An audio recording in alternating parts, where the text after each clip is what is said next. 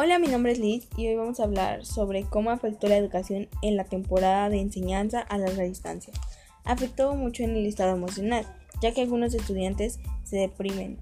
Hubo un caso especialmente que un joven terminó con su vida ahorcándose por bastante tarea. En el ámbito económico, el peso ha caído casi un 80%, ya que los trabajadores de papelerías, tiendas escolares, entre otras, no han tenido el dinero suficiente.